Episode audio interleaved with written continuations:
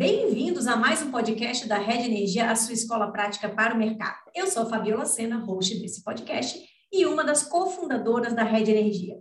Hoje nós vamos conversar sobre tarifas de energia com o Helder Souza, que é diretor de regulação na TR Soluções. Mas antes de passar a palavra para o Helder se apresentar, nós vamos passar algumas informações sobre a nossa escola. A Rede Energia é a escola de formação contínua para carreiras que precisam compreender tudo sobre mercado e regulação de energia, nos segmentos de geração, comercialização, transmissão e distribuição. A rede possui três produtos de capacitação: a assinatura anual, cursos avulsos com experts do mercado e cursos em company. Te convidamos a seguir a Rede Energia na sua plataforma de streaming de podcast favorita mas também no LinkedIn, Instagram e no Telegram para ficar por dentro de todo o nosso conteúdo disponibilizado gratuitamente. Tudo isso você encontra no site da Rede, redenergia.net. Lembrando que hoje, janeiro de 2023, nossa assinatura anual está com mais de 155 horas e todos os meses novos conteúdos são incluídos. Depois desse pequeno comercial, Helder, por favor, se apresente e na sequência a gente já começa o nosso bate-papo. Olá, meu nome é Helder, eu atualmente sou diretor de regulação na TR Soluções. Comecei a minha carreira né, com o primeiro contato que eu tive com uma nota técnica de, do primeiro ciclo de revisão tarifária foi em 2006, quando eu era ainda aluno da Universidade Federal de Itajubá, onde eu cursei o, é, a engenharia elétrica. Aí, até mesmo antes de me formar, eu acabei é, sendo contratado é, para trabalhar na Abrace, Associação dos Grandes Consumidores Industriais de Energia, e me mudei para Brasília juntamente com a Abras, cuja sede era em São Paulo, e lá é, eu trabalhei por sete anos, é, tive a oportunidade também de fazer um mestrado em regulação e gestão de negócios lá na Universidade Federal, na Universidade de Brasília, e depois recebi um convite para é, voltar para São Paulo e é, tocar o escritório da TR Soluções aqui em São Paulo. E isso em 2016. Então, desde julho de 2016 eu estou aqui na TR. Que legal, Helder. Então você é da famosa Universidade de Itajubá. Você sabe que eu sou da Federal de Santa Catarina, tem uma rixa aí, Itajubá com Santa é. Catarina. Santa Catarina quer ser de Itajubá, né? Itajubá é enorme aí, super tradicional, muito legal. Agradeço legal. aqui a sua presença. É, e assim, a gente está aqui conversando porque eu recebi um e-mail com um super artigo da TR Soluções porque eu adoro me cadastrar em newsletter, né? E recebia de vocês, estava muito bom. E aí eu mandei uma mensagem para o Paulo, falei, olha, vocês não querem falar sobre esse artigo aqui, porque ficou muito bom. Então, eu queria começar pedindo para você se apresentar aí, apresentar a TR Soluções, na verdade, porque acredito que nem toda a nossa audiência conhece vocês e tem muita projeção tarifária que a gente vê aí na mídia que a TR faz. Então, conta um pouquinho quem é a TR Soluções, Helder. Legal. Primeiro, né, primeiramente, obrigado pela oportunidade, Fabíola, de conversar com vocês. Acho que é a primeira vez que a gente está conversando. Espero que seja a primeira de é, muitas outras oportunidades. Bom, a TR, é, é, a TR nasceu, né? Tudo começou em 1999, quando o Paulo Stil, que é o fundador da TR, ele trabalhava na, na ANEL na época ainda, né, no início das privatizações, então tinha-se lá, né, o, ele, e ele começou a trabalhar justamente nessa área de tarifas lá na, na ANEL, e pegou toda aquela documentação que veio da época do DENAI, né, o famoso livro verde com as tarifas sazonais, e precisava-se, na verdade, né, cumprir com os primeiros contratos de concessão de distribuição, que era atender à cláusula econômica do contrato, né, para fazer as revisões, é, promover, né, as revisões tarifárias.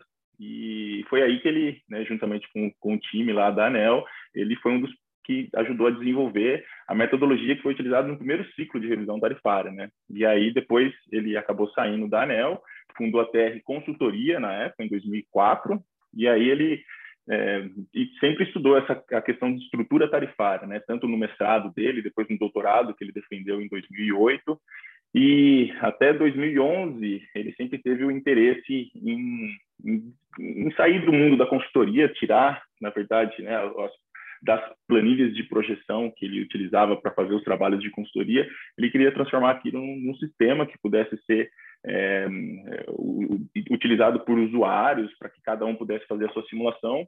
E depois de muitas tentativas né, de fazer isso acontecer é, com empresas terceiras de software, ele não conseguiu, e foi então que em 2011, né, a gente teve a oportunidade de incubar a TR, é, naquele momento então foi a TR é, Soluções que nasceu em 2011, a TR Consultoria morreu, então a, a TR virou uma empresa de tecnologia é, que né, nasceu em 2011, então nós estamos desde faz mais de é, 11 anos que a gente está né, desenvolvendo esse modelo né, de, de inteligência de mercado e né, focado na projeção de tarifas, que é o SET, né, que a gente oferece comercialmente para, para o mercado.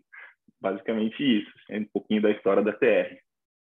Muito legal. Eu acompanho vocês realmente desde o início. Acho que foi a gente contratou na época, acho que o Paulo foi em 2002 ou 2003, realmente bem no início. Então pegamos bem o iníciozinho ali da, da TR, muito bacana. E acompanhamos toda essa trajetória de vocês. Mas vamos começar as perguntas técnicas aqui, Helder.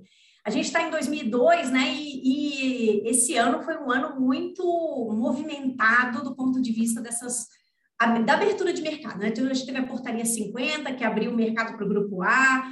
Agora temos uma consulta pública, né? Que tem ali a proposta de um, um cronograma para abrir para o grupo B também. Ou seja, esse é um tema que realmente está muito efervescente no setor, foi algo muito esperado pelo setor. Mas eu queria ouvir a sua pontuação em relação a esse movimento de abertura de mercado. Por que, que ele preocupa do ponto de vista tarifário também? Bom, né, é, como expliquei um pouco, né, a gente, é o nosso, o nosso negócio, né, isso afeta o nosso negócio. E sempre que tem algum, né, e, e, o que a gente vende, na verdade, é informação, é inteligência de mercado, né, com foco em, em tarifas. Então, qualquer movimento de mercado que, de alguma forma, possa exercer uma influência sobre as tarifas de distribuição de energia elétrica, a gente né, acaba tendo que mergulhar nesse assunto. A gente, então, a gente estuda, a gente identifica, primeiro, estuda, é, a gente é, quantifica esses impactos e tenta, da melhor forma e da, de forma mais rápida possível, implementar no nosso modelo de forma que os, os usuários, né, os nossos clientes, tenham condições de simular esses impactos é, tarifários, né, é, possíveis impactos tarifários que, é, que esse movimento, que qualquer movimento que a gente é, mergulhe sobre, né, é, possa causar é, sobre as tarifas. E aqui, né, vale até entrando um pouco no, no tema, né, no caso dos, das, fontes incentivadas do mercado, da migração para o mercado livre, né, os consumidores que migrarem ainda vão continuar pagando pela tarifa de uso de sistemas de distribuição, né, que é onde a gente tem basicamente né, os custos, o custo do transporte de energia, incluindo a transmissão e a distribuição, tem também as perdas né, de energia na distribuição, assim como os encargos setoriais, que é onde tem justamente né, a CDE, que é onde abarca todos os que é o, o, encargo setorial que contempla todos os subsídios do setor elétrico, incluindo, incluindo aquele, né, que é de fontes incentivadas, que é o tema da nossa conversa. Muito interessante. Esse estudo que eu recebi, né, vocês é, investigaram esses impactos. Você pode falar um pouquinho mais para a gente sobre os principais efeitos dessa abertura do mercado? O que, que vocês mostram nesse estudo, Helder?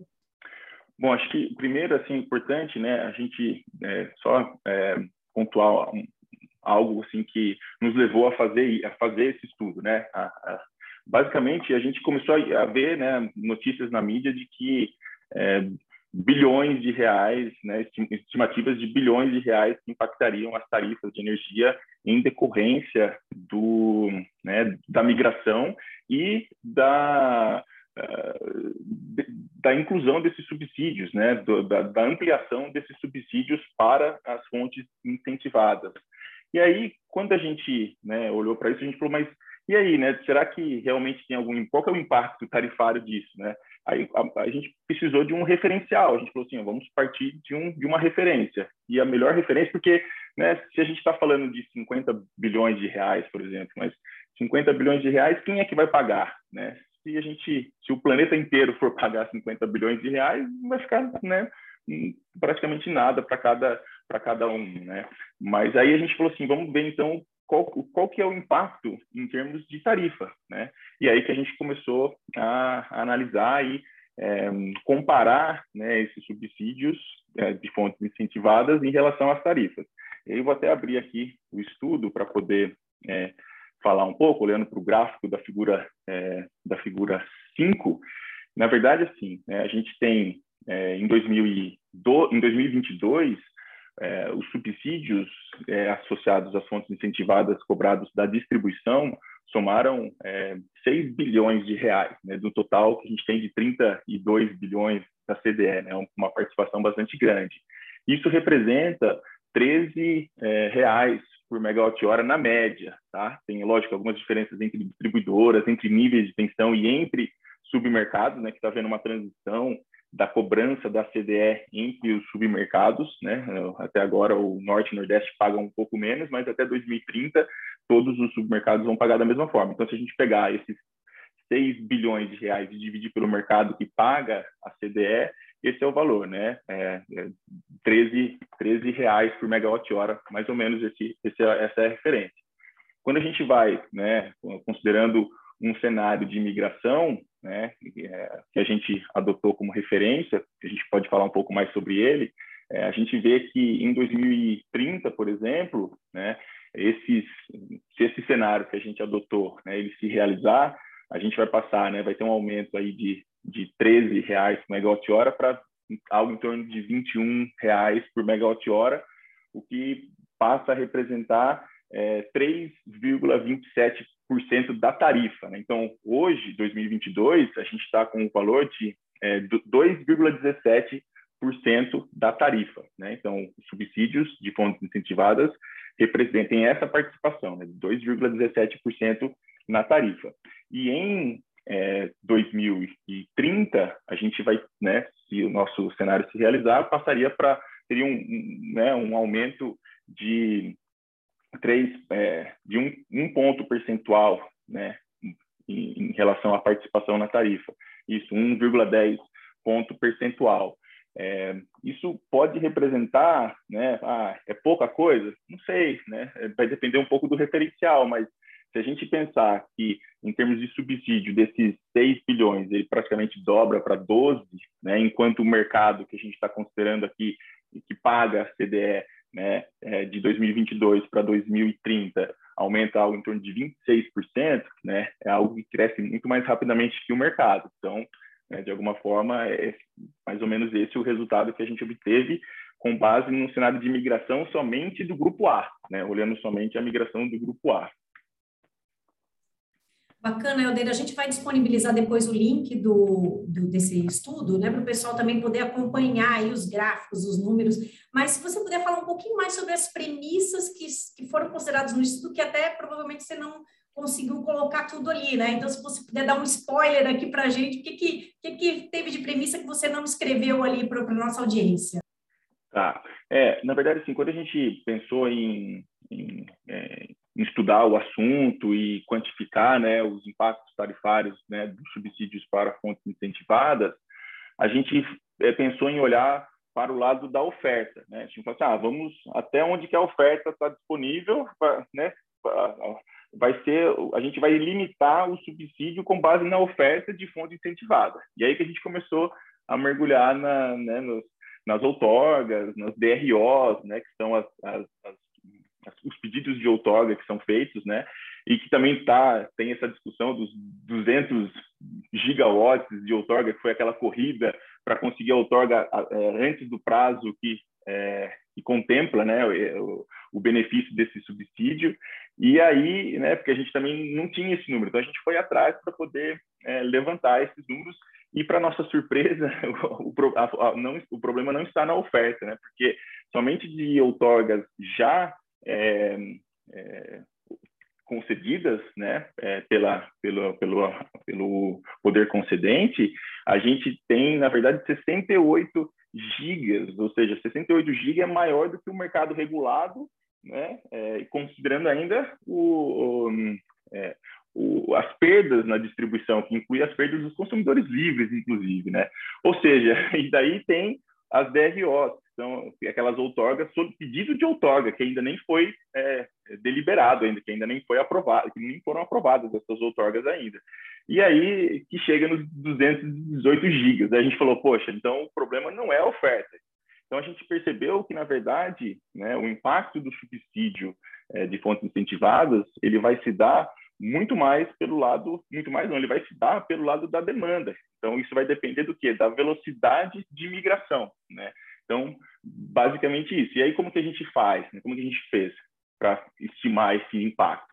A gente olhou para o passado, né? Como que a gente vai é, criar um cenário de, de, de migração? A gente olha para o passado então a gente disse, ó, olhando para os consumidores especiais, porque a gente entende que os consumidores que vão migrar, né, são os consumidores com uma característica, um perfil de consumo é, semelhante aos consumidores hoje né, especiais. E a gente olha para os 12 últimos meses, qual que foi a velocidade de migração das, de conexões, então como que o número de conexões aumentou nos últimos 12 meses, e qual que é a demanda média. Então a gente usa a mesma velocidade de crescimento né, dessas conexões e para cada nova conexão que entra no mercado, a gente considera a demanda média, que foi de 211 kW. Né? E aí que a gente né, consegue quantificar o custo disso com base na tarifa, né, que é basicamente o desconto que se dá. O desconto que se dá é em cima do fio A e do fio B. Fio A são os custos do serviço de transmissão e fio B, os custos do serviço de distribuição.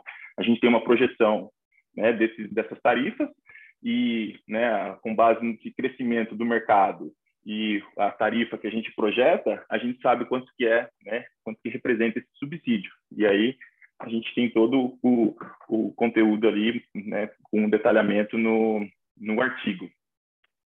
Helder, a pergunta que não quer calar, vocês fizeram a mesma análise para consulta pública, essa da abertura para baixa tensão?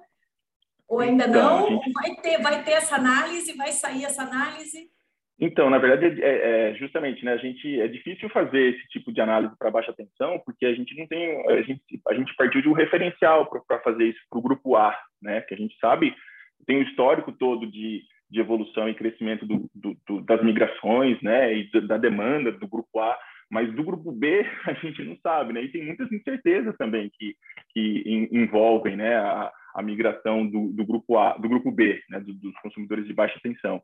É, aqui só é importante destacar né, que a gente até nem, nem, nem é, é, questiona, por exemplo, se os consumidores de baixa tensão são elegíveis ou não para é, se beneficiarem né, do subsídio. A gente nem quer entrar nessa discussão, né? É, porque até vou pegar aqui um trecho, né, que a, a Lei 9427 de 96, né, que, que trata justamente do desconto para fonte incentivada, ela estabelece que os descontos incidem né, na produção e no consumo da energia vendida né, a consumidores especiais no ambiente de contratação livre. Então, assim, o que a gente fez foi tentar né, é, quantificar o impacto com, considerando o B entrando também nessa, nessa nesse rol de elegíveis para é, desconto no fio, né? Então, basicamente, isso que a gente fez. É, mas, de qualquer forma, a legislação precisa ainda ser estabelecida, né? ela vai ser estabelecida. Então, aí a gente vai ter um pouco mais de... É, vai ter um pouco mais de ideia do que pode acontecer, mas, né, se, é, não sei, é, a gente não quer é, fazer nenhum julgamento em relação a isso e, e nem dar uma opinião assim sobre é, se está certo, se está errado o consumidor do grupo B se beneficiar desse, desse subsídio. Mas o fato é que os consumidores do grupo B são aqueles que pagam a maior parcela da energia, né? A maior parcela, desculpa, não da energia, mas do fio, né? Porque são aqueles que são atendidos depois de muita infraestrutura que está é, acima deles, né? Que está montante. Então, é, as linhas de de alta tensão, os transformadores, até chegar né, no consumidor. Então, a responsabilidade pelo uso dos sistemas de transmissão e de distribuição né, tá, tem um peso muito maior para os consumidores de baixa tensão. Portanto, a tarifa para eles é muito maior. Né? E aí a gente tem, a gente, aí tem um impacto muito maior. Né? Mas o que a gente fez foi, na verdade, uma, uma, uma simplificação. Então, a gente pegou e olhou é, tá, com base numa, numa o que, que aconteceria olhando, por exemplo, o, o, tirando baixa renda, né? Então, a gente pega os consumidores é, do ACR de baixa tensão, que tem uma média de 235 kWh de consumo por mês, né? O que a gente fez foi, então, vamos pegar esse, esse 10% desse mercado, né? E 10% desse mercado com uma demanda, né? De é, um, um consumo de 235 kW migrar. O que, isso representa? Né? A gente está falando em algo em torno de é, 2,9 bilhões de reais, né? ou 6,49 é, reais por megawatt-hora, né? no cenário que a gente adotou. E isso, 10% do, do grupo B, significa né, 7,5 milhões de unidades consumidoras, ou seja, é muita gente migrando, é muito, muitas unidades consumidoras. Faz sentido aí, no caso, não, né, o, o comercializador varejista, nesse caso, né? Porque imagina a CCE tendo que lidar com 7,5 milhões de unidades consumidoras, né? é impraticável, né? Enfim, então, uma ideia mais ou menos aí do que a gente acabou tentando estimar com base nessa, né, nesse referencial que a gente adotou.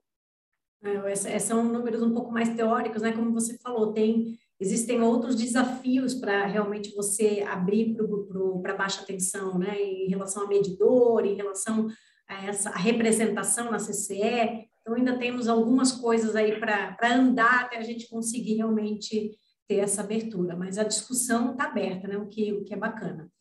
Helder, agora me diz uma coisa, vocês é, trabalham com tarifas, né? E essa abertura de uhum. mercado muda alguma coisa nos tipos de serviços que vocês oferecem, do tipo de soluções? É, eu quero saber se vem novidade aí no front da TR em função da abertura de mercado. Olha, para a gente, é, assim, é, do ponto de vista do, de negócio, né, é, é, é, um bom negócio, né, porque para a gente é bom, na verdade, né, porque é, a abertura do mercado vai acabar tá, está, na verdade, já criando um aumento, um aumento da concorrência, né, um aumento da concorrência por, e um aumento da concorrência, necessariamente, a gente está falando de preços menores. E para que é, as comercializadoras, as empresas que vendem energia, né, elas tenham e, e passem a oferecer né, um, um produto competitivo, muitas vezes esse, esse produto ele é vinculado à tarifa, né, a, como referencial. Então, a, te ofereço né, a tarifa regulada menos X%, né, o pessoal fala de é, é, é desconto garantido é, ou, ou é, cativo menos, né, existem né, inúmeros, inúmeros modelos de, de venda. Né?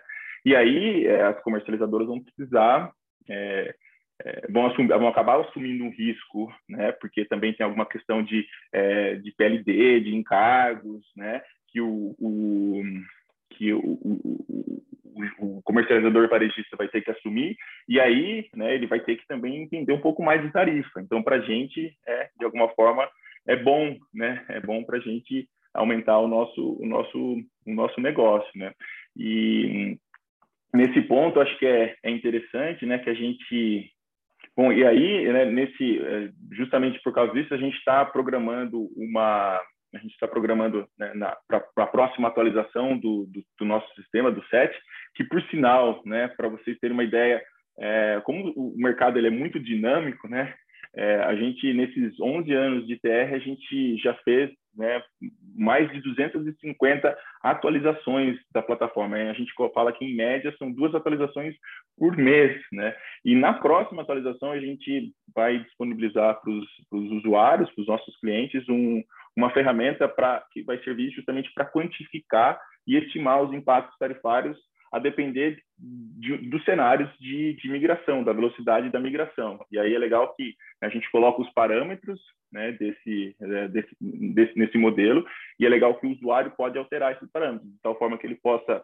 aumentar a velocidade da migração ou reduzir a velocidade da migração e né, ver qual é o resultado tarifário disso, né, o, o resultado de diferentes cenários. Né? Então, acho que é, vai ser bem legal isso que a gente está é preparando eu acho que a gente vai precisar é, da sua presença na escola para mostrar o SET para os nossos alunos. O que, que, você acha de marcar uma, uma apresentação do sistema para os nossos alunos? Não, com certeza. Acho que a gente pode marcar sim, Fabiola, com certeza. Bem legal, que a gente pode até entrar em algumas questões que estão acontecendo agora no mercado, olhar, por exemplo, como é que está a energia de reserva, qual é o impacto, por exemplo, da, do, do, do, do, PCS, né, que é aquele leilão de emergencial, o que, que isso influencia na tarifa, olhar também o impacto do, do né, futuro do novo encargo é, de reserva de capacidade na forma de potência, né, que é um produto que foi é um novo produto, né, que a gente teve o último, o primeiro leilão que foi realizado em, em 21 de dezembro do ano passado, né, que é o leilão de reserva de capacidade na forma de potência. Isso vai ser pago via um novo encargo que vai ser cobrado a partir de 2026, né, que é o encargo de potência para reserva de capacidade. É, então, com certeza, vai ser um prazer se só a gente marcar. Muito bom. Eu até lembro também assisti, assisti não, é, li um outro artigo de vocês que vocês fazem as análises do ERCAP, né? Assim, realmente tem volumes, dependendo do cenário, bem, bem pesados aí para o futuro. Então, já fica pré-marcada essa, como falar, um tour por dentro do set para a gente explorar cenários. Isso que eu acho que é bacana também, Helder, porque a gente está aqui falando né, de tarifa, mas veja só, né, o, é, quem comercializa energia, seja um gerador ou comercializador, precisa entender de tarifa. Assim como quem vende né, energia regulada né, por meio de tarifa, precisa entender também do negócio de geração. E é um pouco do que a gente prega aqui na escola, que você, para ser um profissional completo, você precisa entender de tudo. Você precisa entender de geração, de transmissão, distribuição, comercialização. E eu acho que essa, essa nosso, nosso bate-papo aqui coroa, né? Essa, é, mostra como esse, realmente esses estudos de inteligência de mercado, você precisa ser um profissional bem completo.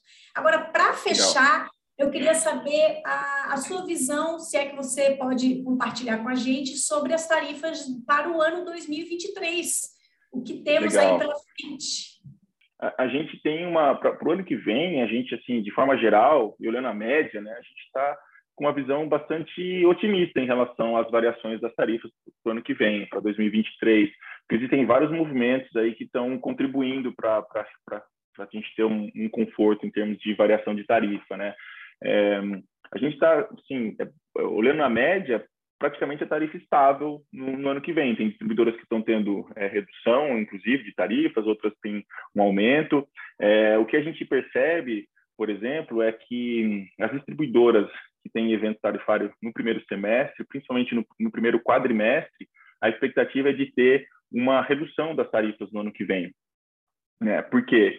que basicamente o que, que aconteceu né, na, na, na, definição das tarifas dessas distribuidoras do primeiro quadrimestre né, desse ano, o que, que acontece? Né? É, o, o, o, efeito, o passivo da crise hídrica que nós tivemos no ano passado é, não foi contemplado na tarifa de 2021 dessas distribuidoras. Ele teve que ser todo concentrado em 2022, ou parte dele, né, porque uma parte também é, veio é, via empréstimo da conta Covid e a conta escassez hídrica, né? Mas é, basicamente a conta escassez hídrica nesse momento.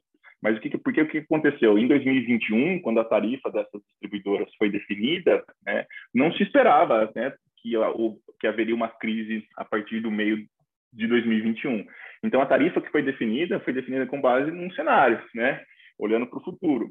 E aí, quando ah, começou né, a, a, se intensificar a crise hídrica, principalmente ali em agosto, é, setembro de 2021, né, apesar ainda da gente ter uma, uma bandeira é, conjuntural, né, a bandeira de escassez hídrica a 142 reais no negócio hora, mesmo assim ainda não foi suficiente para cobrir todos os custos associados à, à, à, crise que nós tivemos. Então, basicamente é risco hidrológico associado a Itaipu, risco hidrológico associado à energia de cotas, aos contratos de, de, aos contratos de compra de energia no ambiente regulado, na modalidade quantidade, tiveram seu risco repactuado lá em 2015, né, quando teve a repactuação do risco hidrológico. O ESS, né, tanto o ESS é, segurança energética quanto o ESS descolamento, né, quando o CVU da usina está acima do PLD, mas dentro da ordem de mérito, ele está abaixo do, do CMO, né, quando o CMO bateu em 200, 2 mil e, e não sei quantos reais por megawatt-hora, né? Então, todos esses esses elementos, né, fizeram com que as distribuidoras na liquidação da C7 tivessem, tiverem, é, fez com que elas tivessem que tirar dinheiro do próprio bolso. Então, criou-se um passivo financeiro que foi reconhecido na tarifa desse ano, né? Então, mesmo, por exemplo, se a gente pega as distribuidoras, tem evento no primeiro, é, logo no começo, né? A Light ou a Enel Rio de Janeiro, que é em março, ou mesmo as de abril, né? Olha-se para a, a, o saldo da bandeira, né? O último saldo da bandeira. Então, se eu estou olhando para abril, por exemplo, é, uma, um reajuste que é em dia 8 de abril, CPFL Paulista, por exemplo, né? Eu tenho que olhar dia 8 de março. Em 8 de março, qual que era o saldo da conta bandeiras que havia sido publicado pela ANEL. Não sei, acho que devia ser o de dezembro ainda. E, e de, o que recuperou né, a, o fluxo de caixa das distribuidoras, recuperou o caixa das distribuidoras, foi a gente ter né, condições para ter uma bandeira verde entre, entre janeiro e abril e a gente ter a bandeira de escassez, né? Então isso isso contribuiu, mas essas distribuidoras não foram, não tiveram tempo suficiente para ter essa receita, né? E aí esse recurso teve que ser considerado na tarifa. Então a tarifa ficou lá na média de 17 reais, 17% de aumento, né? Então o que acontece é que esse ano, como a gente não está constituindo, né, um passivo é, associado a uma crise, porque a gente não está enfrentando nenhuma crise, quando chegar em 2023, o passivo de 2021 vai ter cessado, não vai, não vai precisar ser pago, e não vai ter nenhum passivo de 2022. Né? Então, a tarifa tende a cair. Além disso, a gente tem também, pelo menos na nossa projeção, uma expectativa de Itaipu. Né? Itaipu, é, uma redução né, da ordem de uns 45% por causa do fim do custo da dívida. Né? Então, tem essa expectativa também. Além disso, tem mais um item importante que é, é, importantes distribuidoras passam por revisão tarifária no ano que vem. Ah, e o que, que isso significa, né? Boa parte dessas distribuidoras que passa por revisão tarifária em 2023, elas têm ainda o contrato de concessão antigo, que é regido pelo PRORET, e isso significa que o reajuste que foi dado para elas, reajuste da parcela B, nos últimos quatro anos, ele se deu em função do IGPM, que em algum mês ali, considerando os últimos 12 meses, passou de, de 40%. Né? Então, todo o impacto tarifário, né, olhando para a parcela B da distribuidora, que, que aconteceu, que foi realizado nos reajustes em razão da aplicação da metodologia, da aplicação do, é, da cláusula econômica dos contratos de concessão, quando chega na revisão tarifária, né, o olha e fala, opa, esses esses custos cresceram, né, pelo fato de ter essa regra, muito mais do que de fato deveria ter crescido, né, do que as, as despesas da distribuidora cresceram, né.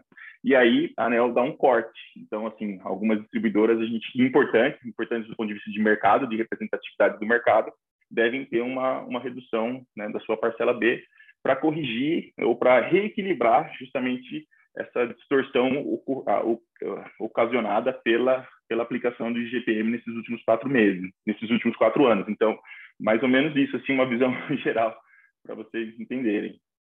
Nossa, muito bom, Helder. Foi praticamente uma aula aqui e já ficamos então com essa é, esse compromisso de você mostrar os por dentro do set lá na escola, tá? Porque é Legal, combinado. Para a gente brincar aí com alguns cenários interessantes. Aí, a hora que você tiver a funcionalidade da, da migração, vamos testar lá junto com os nossos alunos, tá bom? Perfeito, legal. Mas, Helder, olha, tem uma hora que o bate-papo tem que acabar, né? E chegou ao fim. Queria te agradecer demais aqui pela presença. Volte sempre que você quiser. Você, Paulo, a TR está sempre de portas abertas. A Rede Energia está de portas abertas para a TR. E aí eu queria pedir se você tem algum recadinho final para os nossos ouvintes. Agora é a hora. Ah, legal. Bom, acho que né, só falar sobre a TR, né? Se alguém quiser conhecer um pouco mais sobre a TR, entrar no nosso site, que é o www.trsoluções, né, e também na nossa página do, do LinkedIn, pra, que, é, que é a, a, acho que é a rede social que a gente mais alimenta e, e, e, utiliza bastante, onde que a gente publica todas as, onde que a gente né, é, publica todas as nossas os nossos artigos, é, faço a nossa publicação é, pelo, pelo LinkedIn. Então, fiquem à vontade né, é, de entrar lá e, e, e, se inscrever no nosso, no nosso ou acompanhar né, o nosso, a nossa página no LinkedIn. Muito obrigado mais uma vez, Fabiola, pela oportunidade. Espero que tenham gostado. Com certeza, Helder. A gente adorou e logo mais a gente marca mais um aí. E antes de me despedir, eu queria deixar aquele recadinho final. Se você gostou desse episódio, não deixe de ouvir os outros e para deixar as sócias da Rede Energia felizes, deixe os seus cinco estrelas aqui nesse podcast. Até a próxima!